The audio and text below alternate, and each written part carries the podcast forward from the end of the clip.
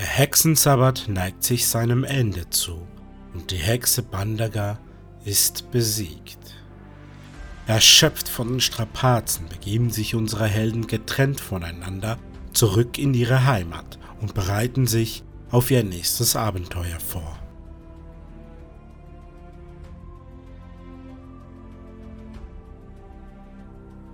Im Norden des Landes ist der Krieg eingezogen. Orks und andere Geschöpfe Ordums überfallen die nahegelegenen Ländereien. Die Armeen der Vereinten Nationen Rungats bereiten sich ein weiteres Mal vor, den anstürmenden Übermacht die Stirn zu bieten. Die Zwerge des Siebten Reiches haben das Land verraten und den Geschöpfen Ordum Einlass ins Heilige Land gewährt. Währenddessen werden kleine Dörfer von Gnollen und Goblins überrannt, die alles in Brand stecken und übrig bleibt nur noch ein Bild der Verwüstung. Diebe, Halunken und andere gefährliche Rabauken formieren sich zu einer immer stärker werdenden Gruppierung. Die Handelsstraßen werden immer öfters überfallen und die Hemmung der Räuber wird immer kleiner. Die Armeen haben zu wenig Truppen, um auch dieser Bedrohung zurückzuweisen.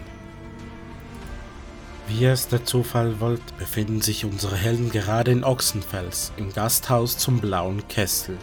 In der Nacht ihrer Ankunft wird jedoch der Schreiber Oswald Grundbar kaltblütig ermordet und die Helden müssen beweisen, dass sie unschuldig sind. Dieses Rätsel müssen sie schnell lösen, denn die Helden vergangener Geschichten sind allesamt vom Erdboden verschlungen. Und Rungats ungewisse Zukunft liegt somit auch in den Händen der Rächer des Lichts. Im Untergrund verborgen von all dem treibt eine weitere Gestalt sein Unwesen. Der König des Untergrundes, der Gentleman höchstpersönlich, schickt seine Boten ins ganze Land, um seinen offenen Gefallen bei den Rächern einzufordern. Und so beginnt unsere Geschichte. Kapitel 3 Dein Tod trägt den Namen Iwin.